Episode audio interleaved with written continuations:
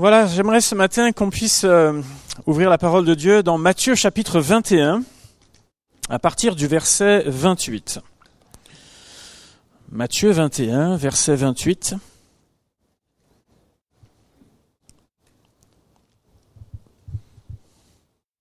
Et pendant que vous cherchez, c'est un week-end un peu spécial puisque les enfants au premier culte en tout cas reprennent ce matin. Les ados font une euh, demi-journée, on va dire, les pré-ados d'intégration avec un repas ce midi et toute une sortie ce matin. Les ados sont à Margueron durant tout ce week-end et puis les jeunes ont fait un barbecue là vendredi soir. Voilà, tout un, week-end particulier pour euh, toute notre jeunesse. Matthieu 21, verset 28, voilà ce que nous lisons. Que vous ensemble. Un homme avait deux fils, et s'adressant au premier, il dit, Mon enfant, va travailler aujourd'hui dans ma vigne. Il répondit, Je ne veux pas. Ensuite il se repentit et il alla. S'adressant à l'autre, il dit la même chose, et ce fils répondit, Je veux bien, Seigneur, et il n'alla pas. Lequel des deux a fait la volonté du Père? Ils répondirent le premier. Et Jésus leur dit, Je vous le dis en vérité, les publicains et les prostituées vous devanceront dans le royaume de Dieu. Car Jean est venu à vous dans la voie de la justice, et vous n'avez pas cru en lui, mais les publicains et les prostituées ont cru en lui, et vous, qui avez vu cela, vous ne vous êtes pas ensuite repentis pour croire en lui. Amen. Alors ce, ce texte, bien sûr, comme, comme tous d'ailleurs, vient dans un contexte. Nous nous suivons, nous nous situons quelques jours avant la crucifixion de Jésus. Et nous sommes dans ce temps où Jésus vient de faire ce qu'on appelle son entrée triomphale dans Jérusalem, sur le dos d'un anon. Vous vous souvenez de tous ces passages où il a entendu Béni soit celui qui vient, ou encore Hosanna au fils de David. Là, ça faisait du bruit énormément. Et puis, il arrive dans l'enceinte du temple, dans lequel plusieurs événements vont se produire. Et là, c'est comme si l'ambiance en quelque sorte va changer. Il est devant cette, cette foule donc qui, qui criait Hosanna au fils de David, devant ces gens qui euh, vraiment disaient béni soit celui qui vient. Et là, il va arriver dans le temple et des choses vont, on va dire, l'agacer quelque peu. Il va arriver et chasser les voleurs, les vendeurs, pardon, enfin les voleurs, c'est à peu près la même chose, les vendeurs du temple, de manière énergique. Pour lui, la maison de Dieu, ce n'est pas du business. Sur le dos de personnes qui sont prêtes à beaucoup de choses pour vivre leur foi. Il va également guérir des malades. Et les enfants vont continuer à crier Hosanna au fils de David. Alors que tout est en train de changer et j'imagine que ça devait commencer à être électrique dans cet endroit, eux les enfants, ils sont émerveillés par ce qu'ils voient et ils continuent à, dire Hosanna au fils de David et à crier dans cette enceinte du temple. Vous savez, les enfants, ils ne sont pas dans le calcul. Ils ne sont pas dans, dans toute l'histoire et encore moins dans le politiquement correct. Il y a des moments où on se dit, oh là, bon, on va y aller doucement, on va, on va faire mine d'eux, etc. On va ménager en quelque sorte les choses. Mais un enfant, vous savez, parfois il réfléchit pas toujours à ce qu'il dit. Bon, nous non plus d'ailleurs, mais bref. S'il a envie de vous dire quelque chose, il va le sortir. Et après, c'est un petit peu à vous de savoir quoi faire avec. Et là, les enfants sont pas du tout dans cette électricité ambiante eux, ils voient la manifestation euh, vraiment de, Jésus là au milieu d'eux qui guérit des malades et ils sont tellement heureux de voir cela, de Jésus qui enseigne dans le temple et certainement que ses paroles également touchent le cœur de ses enfants. L'ordre habituel du temple est donc rompu et c'en est trop pour les principaux sacrificateurs et les scribes. Alors qu'est-ce qui va se passer? Chacun va repartir. Jésus va repartir il reviendra le lendemain dans le temple. Inutile de vous dire qu'il y a probablement eu un conciliabule suite à sa sortie. C'était pas la première fois que Jésus dérangeait les principaux sacrificateurs, les scribes, les pharisiens, et il y a eu fort probablement une discussion à ce sujet. Mais là, on fait quoi? On fait quoi? C'est limite de la provocation pour eux. On fait quoi? Il faut essayer une nouvelle fois de le prendre à défaut. Alors, quand Jésus va revenir dans le temple, ils vont s'approcher de Jésus et vont poser une question non pas pour s'instruire, mais plutôt pour avoir un motif pour pouvoir l'accuser. Ils vont lui dire, mais par quelle autorité fais-tu ces choses et qui t'a donné cette autorité? Et ils n'attendent qu'une seule chose dans la réponse de Jésus, c'est qu'il puisse dire, de façon directe ou indirecte, qu'il est le Fils de Dieu. Ils n'attendent que ça dans sa réponse. Et donc, la, question est tournée de telle manière, euh, de façon à l'amener à répondre et à être coincé. Comme cela se pratique dans la culture juive, Jésus va répondre à cette question par une autre question. Et il va leur dire le baptême de Jean. D'où venait-il? Du ciel ou des hommes? Alors là, il commence à raisonner entre eux. Si nous répondons du ciel, il nous dira Pourquoi donc n'avez-vous pas cru en lui? Et si nous répondons des hommes, nous avons à craindre la foule, car tous tiennent Jean pour un prophète. Alors ils répondirent à Jésus nous ne savons. Et là, Jésus reprend la main, si j'ose dire. Il passe, euh, la situation se retourne, il passe du côté de celui qui est accusé à celui qui, qui prend la main à ce moment-là.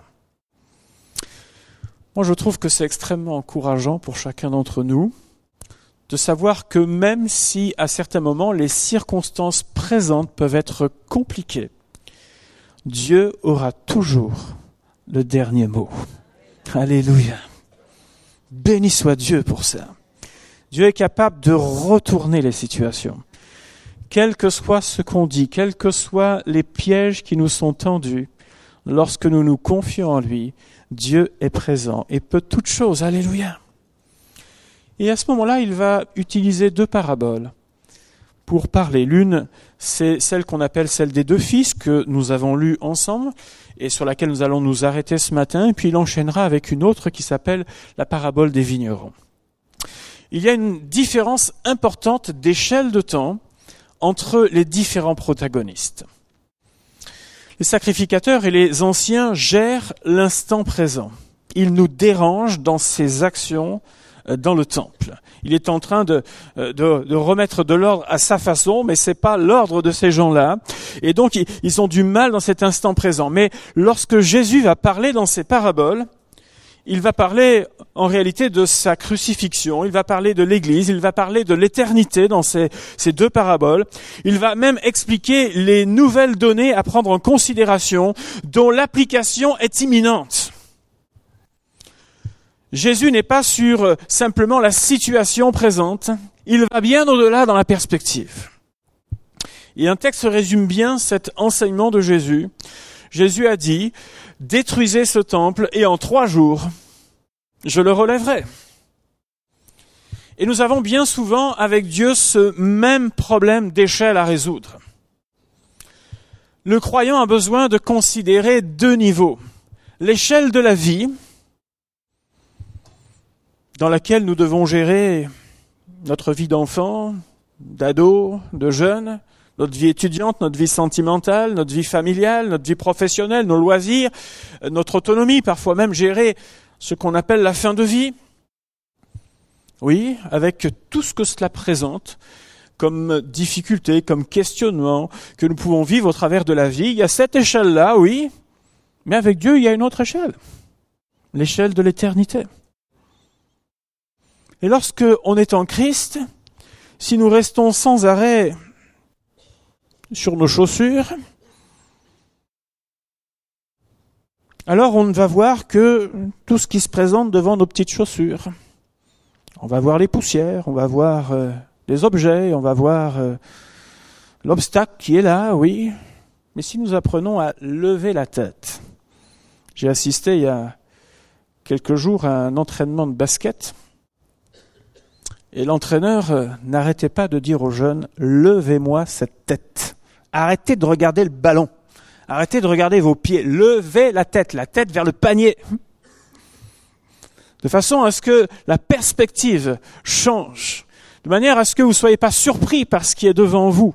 Et de manière à ce que euh, votre, tout votre élan, toute votre action, tout ce que vous faites aille vers ce panier. Et de même, le croyant a besoin d'intégrer cela dans sa vie. J'ai la tête qui est levée vers mon Seigneur. J'ai la tête en vue de la ligne d'arrivée. J'ai la tête en vue de l'éternité avec mon Seigneur. Et ainsi, lorsque je lève la tête, je vois davantage de choses. J'ai une perspective qui est bien plus grande. Oui, il y a des obstacles. Oui, je ne peux pas enjamber comme ça les chaises les unes après les autres. Oui, mais il y a des chemins là. Il y a des chemins. Béni soit le Seigneur. Que Dieu nous aide à avoir une perspective qui ne s'arrête pas au temps présent, mais à la perspective de celle qui est en Dieu, à l'échelle de notre Seigneur. Et ainsi, nous traversons notre vie avec notre Seigneur et notre Dieu. Et quand bien même les obstacles se dressent, Dieu nous donne la force, Dieu nous donne l'intelligence de traverser tout cela et de faire ce chemin avec lui. Alléluia. Vous savez, il y a deux façons de voir les choses. C'est soit on voit la vie comme un problème permanent, soit on, la voit en, se disant avec la perspective de Dieu, je fais un chemin et j'accomplis un chemin avec mon Seigneur et avec mon Sauveur. Ça ne veut pas dire qu'il n'y a pas d'obstacle, mais ça veut dire qu'il y a des solutions. Alléluia. Béni soit Dieu pour ça.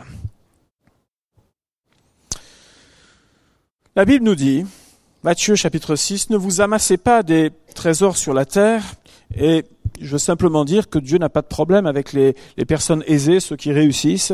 Euh, c'est pas un souci avec ça. C'est un problème juste d'attachement de cœur où la teigne et la rouille détruisent, et où les voleurs percent et dérobent, mais amassez-vous des trésors dans le ciel, où la teigne et la rouille ne détruisent point, et où les voleurs ne percent ni ne dérobent, car là où est ton trésor, là aussi sera ton cœur. Où est le trésor de notre cœur?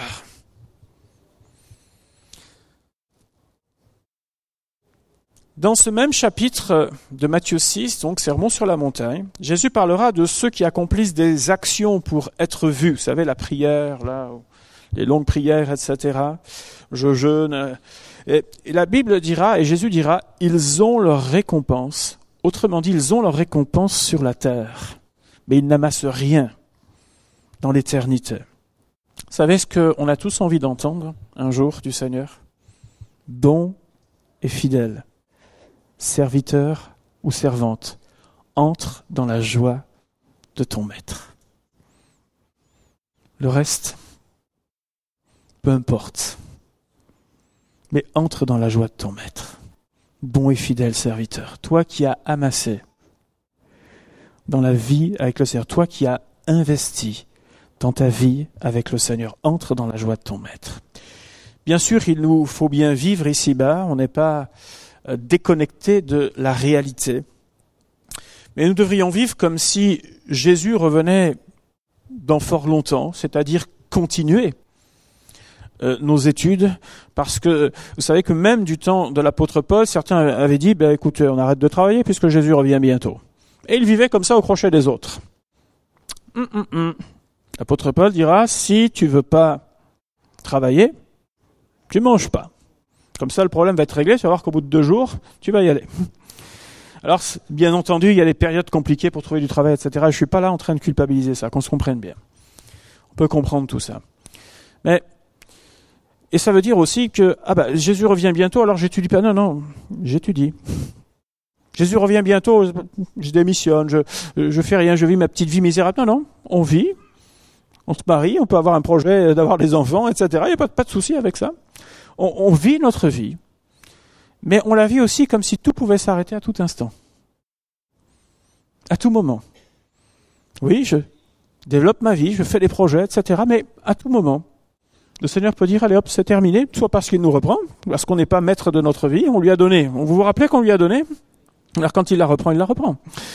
Mais également, le Seigneur, à tout moment, peut, on, on peut arriver, il y a une génération qui arrivera à ce moment où l'Église sera enlevé.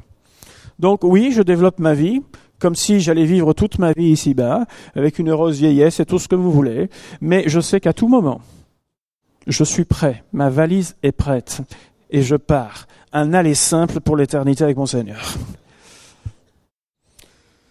L'important est de savoir où est l'attachement de notre cœur. Arrêtons-nous sur cette parabole. La première chose dans cette parabole que nous voyons, c'est que Dieu parle.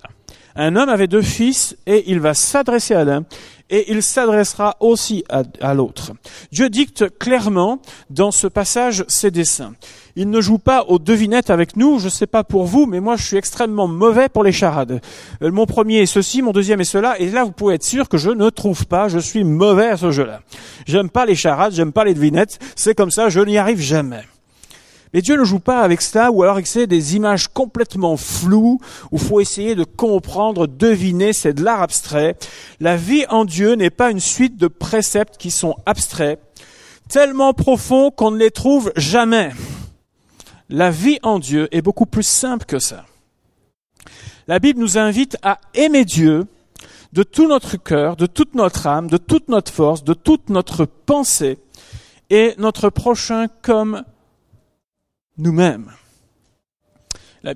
Elle nous dira que c'est le résumé de la loi et des prophètes. Bien entendu, il y a tout un tas de dispositions pratiques que l'on a besoin d'intégrer quand on dit j'aime mon prochain. Aimer quelqu'un, c'est vouloir son bien, c'est ne pas l'offenser, le trahir, le traiter comme j'aimerais être traité également. Dieu a souvent rappelé dans sa parole ce que l'on pourrait appeler le bon sens, au contraire de ce qu'on appelle l'égarement, le bon sens dans la vie. Dieu parle, et Dieu parle à ses enfants. Jean chapitre 10 nous rappelle que les enfants du Seigneur entendent la voix du bon berger. Ça veut dire qu'au milieu de toutes les voix que l'on peut entendre dans la vie, la voix de mes sentiments, la voix de mes raisonnements, la voix de mes amis, la voix de l'adversaire, euh, la voix de la logique humaine, etc., il y a la voix de Dieu qui se fait entendre. Est-ce que je suis capable de discerner cette voix parmi mille autres voix? Le souci n'est pas que est-ce que Dieu parle ou Dieu ne parle pas. C'est est-ce que je l'écoute? Est-ce que je veux l'écouter? Est-ce que je veux tendre mon oreille? Est-ce que cette voix, elle m'est familière ou elle m'est pas familière? Seigneur, je veux entendre ta voix. Cet homme s'adresse à ses deux fils et il va leur donner des instructions. Il y a tellement, je crois, aujourd'hui de cœurs troublés, de gens qui sont à la recherche du truc qui va changer toute leur vie. Moi, j'aimerais vous dire que le meilleur remède, c'est d'apprendre à écouter la voix du bon berger.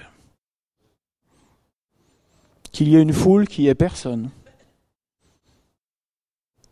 Moi, je veux entendre la voix du bon berger. Qu'il y ait un réveil qui ait pas de réveil. Je veux entendre la voix du berger parce que je sais que ce qu'il me dira, c'est pour mon bien. Je sais que les conseils qu'il me donnera, même si des moments je ne suis pas tout à fait d'accord, parce que ça me demande une remise en question, ça me demande un, pas de foi, même si c'est... Seigneur, je sais que si tu me le dis, c'est pour mon bien. Mais moi, je veux entendre et apprendre à entendre cette voix.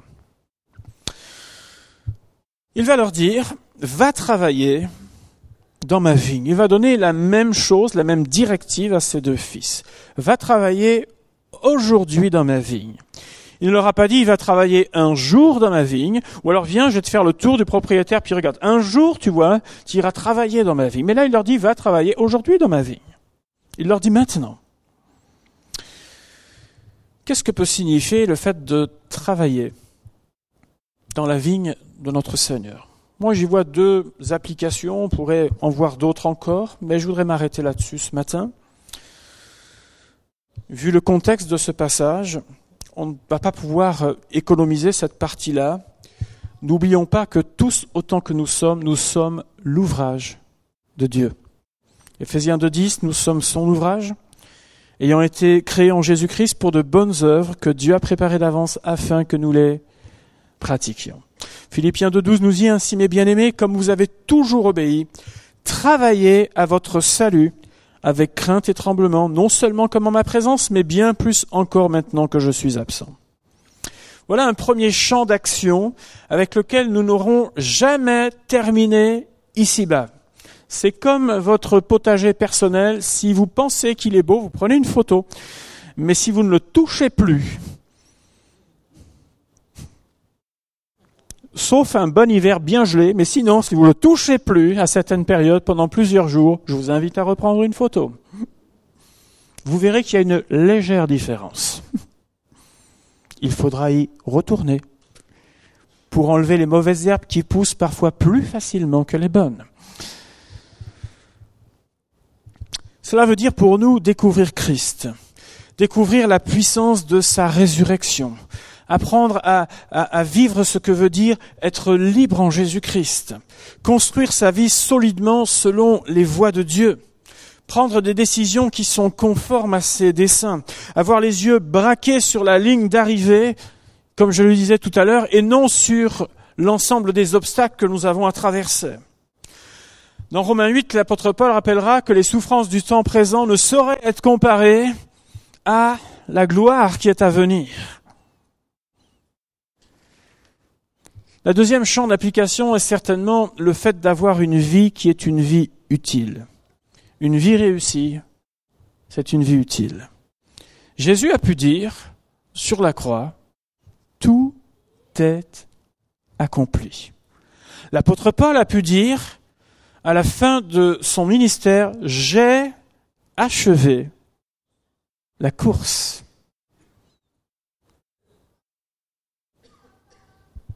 Qu'aurons-nous à dire lorsque nous arriverons devant certaines échéances? Ma vie a été une vie utile? Ou alors je suis passé à côté de ma vie? Est-ce qu'on sera rempli de, regrets, de remords, de coches qui ont été manquées? Ou alors est-ce que nous pourrons dire, Seigneur, j'ai marché, oui, j'aurais pu faire mieux parce qu'on peut toujours faire mieux. Mais Seigneur, ce que ma main a trouvé à faire, avec ta force, je l'ai fait, Seigneur. Ce que tu as mis devant moi, j'ai pas reculé, j'ai pas refusé, j'ai pas mis de côté, Seigneur, j'ai, j'ai avancé. Avec ce que j'avais compris, avec euh, ce que j'avais saisi de toi, avec euh, ce que tu m'avais donné comme talent, capacité. Seigneur, je l'ai fait. Est-ce que c'est ça qu'on veut répondre au Seigneur? Ou bien juste dire, c'est dommage. Si je pouvais avoir une autre vie, je ferais mieux. Et vous savez comme moi que on a une vie. Et elle passe extrêmement vite, n'est-ce pas? Les plus les plus âgés là, quand on est jeune, l'impression que la vie, vous savez, c'est voilà, c'est tellement, c'est comme si c'était des siècles, des siècles. Puis en réalité, ça avance vite. On a même envie de bloquer le compteur un moment donné en disant c'est bien là, c'est voilà, c'est bien comme ça. Mais, mais ça va vite. Il arrivera un jour où on sera devant notre Seigneur. Seigneur, j'ai accompli ce que tu m'avais donné. J'ai achevé ma course. J'ai fait ma course, pas la course d'un autre, j'ai fait la mienne. Mais je l'ai fait avec toi, Seigneur mon Dieu. Nous sommes l'ouvrage de Dieu, vous savez, afin de pratiquer les œuvres que Dieu a mis et c'est quelque chose qui doit être pour nous normal et naturel pour le croyant. Nous sommes tous appelés à servir Dieu d'une façon ou d'une autre. Nous ne servons pas une cause, nous ne servons pas un pasteur, mais nous servons Dieu et nous servons avec lui. Et ça, c'est vraiment fantastique, moi je trouve. On n'est pas dans un domaine d'entreprise là. C'est Dieu qui nous a enrôlés. Et c'est tellement, moi j'imagine les, les, disciples, alors c'est vrai qu'ils ont appris plein de leçons, etc., mais j'imagine les disciples avec Jésus. Et même dans la suite, lorsqu'ils ont eux-mêmes œuvré et travaillé, ils se sont dit, mais on a été là avec lui. Mais ça n'a pas changé aujourd'hui. Nous travaillons avec lui. Il est toujours là pour nous instruire, pour nous conduire. Tout ce que nous faisons, je le fais avec lui. Lorsque quelqu'un fait le parking et travaille euh, dans euh, la communauté pour le bien communautaire, quand on va, mais Seigneur, je, suis avec toi, je le fais en toi, je le fais pour toi, Seigneur mon Dieu. Et c'est bon de savoir que le Seigneur nous accompagne dans ces temps-là. Nous sommes appelés au service de Dieu. Un Pierre de Neuf nous dit, vous au contraire, vous êtes une race élue, un sacerdoce royal, une nation sainte, un peuple acquis, afin que vous annonciez les vertus de celui qui vous a appelé des ténèbres à son admirable lumière. Nous sommes chacun gestionnaire de ce que nous avons reçu de Dieu. Un Pierre 4.10 nous dit comme de bons dispensateurs des diverses grâces de Dieu, que chacun de vous mette au service des autres le don qu'il a reçu. Donc, qu'est-ce que je vais faire de ce que Dieu m'a donné? Est-ce que je vais l'enfouir, le cacher? Est-ce que je vais me reposer sur euh, ce que peuvent faire les autres? Ou est-ce que je dis, eh bien Seigneur, oui, j'entends l'appel de travailler dans la vigne, Seigneur, je travaille. Et le, fait de travailler dans, ce texte veut, dire faire fructifier. Je vais faire fructifier le travail. Je vais faire en sorte qu'il produise quelque chose. Chacun est utile dans le corps de Christ. Un Corinthiens 12 nous rappelle, vous êtes le corps de Christ et vous êtes ses membres, chacun pour sa part. Et la Bible nous dit aussi que chacun sera récompensé pour son travail. Colossiens 3, tout ce que vous faites, faites-le en gémissant et en vous plaignant. Faites-le en disant, je suis au milieu de gens qui sont pénibles, Seigneur. Faites-le de bon cœur. C'est tellement mieux de servir avec le sourire. Bon, je vous avoue qu'il y a des jours, euh, moi aussi je râle un peu. Mais je m'aperçois que faire les choses avec le sourire et de bon cœur, c'est quand même mieux. La journée est moins longue. Faites-le de bon cœur, comme pour le Seigneur et non pour des hommes, sachant que vous recevrez du Seigneur l'héritage pour récompense. Servez Christ, le Seigneur. Amen. On fait tous partie d'une équipe. Une équipe, elle traverse les moments difficiles ensemble, mais elle se réjouit aussi ensemble lorsqu'elle voit le Seigneur à l'œuvre. Nous engrangeons ensemble une moisson pour le royaume de Dieu et quoi qu'il se place, à Dieu soit la gloire. Amen. Va travailler pose aussi la question de l'équilibre entre la foi et les œuvres. On a certainement besoin, les uns comme les autres, d'ajustements dans nos vies et à différentes périodes de nos vies. Il y a des moments où il est urgent de prendre soin de soi. Et il ne faut pas que le service soit un prétexte pour ne pas s'occuper de ce qui a besoin de l'être dans notre vie. Ça peut être un super alibi. Je travaille dans l'Église. Je travaille pour toi, Seigneur. Et oh, occupe-toi aussi de ton âme. Et puis, il y a certainement d'autres périodes où nous pouvons davantage nous investir les uns comme les autres. Comme souvent, Dieu nous amène à répondre. Il nous amène à nous déterminer. C'est oui ou c'est non. Et vous avez remarqué ce que Jésus a dit dans son enseignement, tout ce qu'on ajoute, ça vient du malin. Tu dis oui, tu dis oui, tu dis non, tu dis non, mais on dit pas je verrai peut-être un jour, et tralali, et tralala. C'est oui ou c'est non. Mais cette parabole, c'est pas, on parle pas simplement de gens qui sont indécis. C'est pas ça. Pour ça que Jésus a dit qu'un fils partait, disait oui, puis ensuite non, et non, et ensuite oui. C'est pas pour ça. Cette parabole retrace une histoire. Elle retrace l'histoire du peuple de Dieu, du peuple élu de Dieu, qui au départ a dit à Dieu, nous ferons tout ce que tu as dit, mais qui en réalité ne l'a pas fait. Et elle pose cette question qui est justement en train d'arriver là avec la crucifixion de Jésus et tout ce qui va se passer à la Pentecôte et par la suite avec l'Église et le développement de l'Église, c'est celle des nations non juives qui disent non au départ à Dieu mais qui ont ensuite cette possibilité d'entrer dans les œuvres de Dieu et qui vont dire oui à Dieu. C'est pour ça que Jésus va aller même fort dans ce qu'il va dire. Et on est même dans la provocation vis-à-vis de ces, des personnes, de ces interlocuteurs du moment, puisqu'il dira que les prostituées, c'est-à-dire les gens de mauvaise vie, et les publicains, et je voudrais vous rappeler c'est quoi les publicains, c'était les, les percepteurs d'impôts. Vous savez ces petits talons là qu'on reçoit de temps en temps, qui vous font plaisir généralement, même quand on vous fait une promesse que vous paierez moins d'impôts, vous ne voyez pas la différence. Mais je ne sais pas qui en bénéficie, mais nous, on n'en bénéficie jamais. à l'époque, c'était différent d'aujourd'hui. Aujourd'hui, c'est un peu complètement dématérialisé puisque vous faites tout, prélèvement, tout ce que vous voulez. Vous croisez personne, sauf si vous avez un point technique ou euh, si vous allez voir pour réclamer parce qu'on est en train de vous faire payer plus que ce que vous pensez. Mais sinon, c'est assez dématérialisé, mais à l'époque.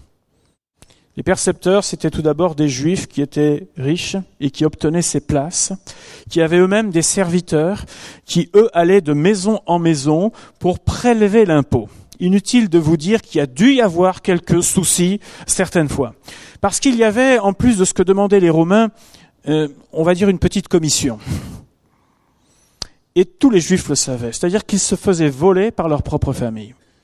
Et ça, ça passait pas. Et quand Jésus va dire que les gens de mauvaise vie, les prostituées et les publicains vous devanceront dans le royaume de Dieu, j'aimerais vous dire que là, ça doit faire mal à ses interlocuteurs.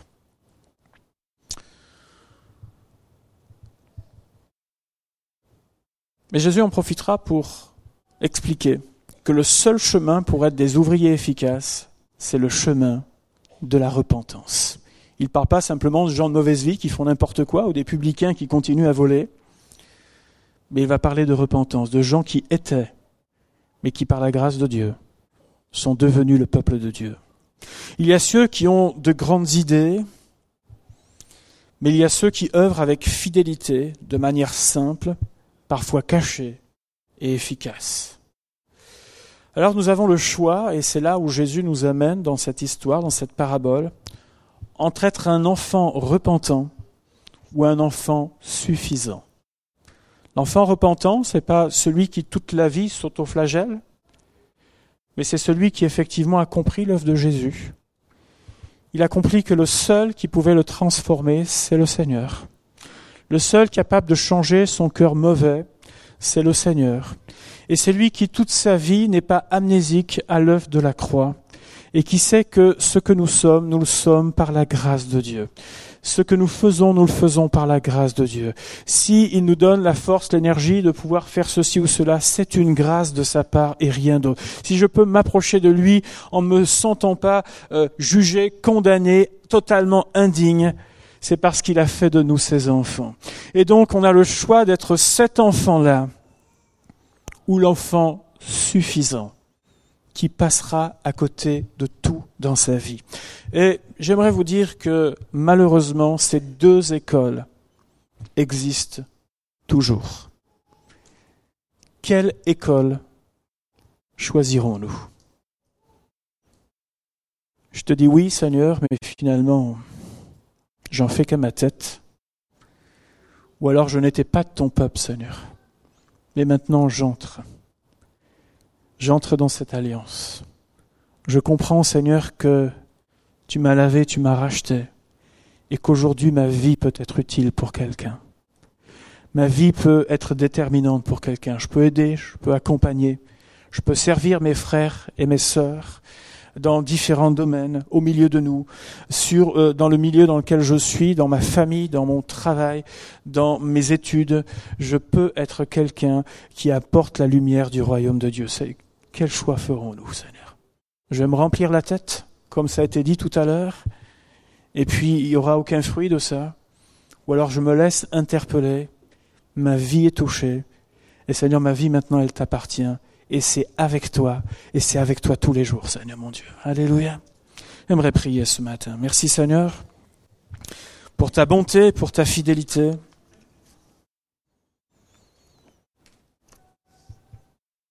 J'aimerais te remercier pour tes desseins qui sont bien plus grands que les nôtres, Seigneur. Nous avons de pauvres perspectives bien souvent dans nos vies, et je veux t'en demander pardon, Seigneur, ce matin. Aide-nous à regarder à ce qui a de la vraie valeur. Aide-nous à marcher sur un chemin qui en vaut la peine, Seigneur. Aide-nous à amasser un trésor dans le ciel, Seigneur notre Dieu. Aide-nous à regarder à tes perspectives ou à la manière dont tu regardes et pas à la nôtre. Je te prie de nous aider, Seigneur notre Dieu, à faire partie de cette école où nous sommes conscients, Seigneur, que nous étions séparés de toi, mais tu nous as lavés, tu nous as transformés, tu as fait de nous tes enfants, Seigneur notre Dieu. Aide-nous à ne pas être des enfants ingrats. Aide-nous, Seigneur, à ce que notre vie, Seigneur, soit une vie qui t'honore, une vie qui est utile entre tes mains. Je te remercie pour euh, chaque personne ici ce matin. Je te remercie pour tout ce que tu as placé dans le cœur de chacun.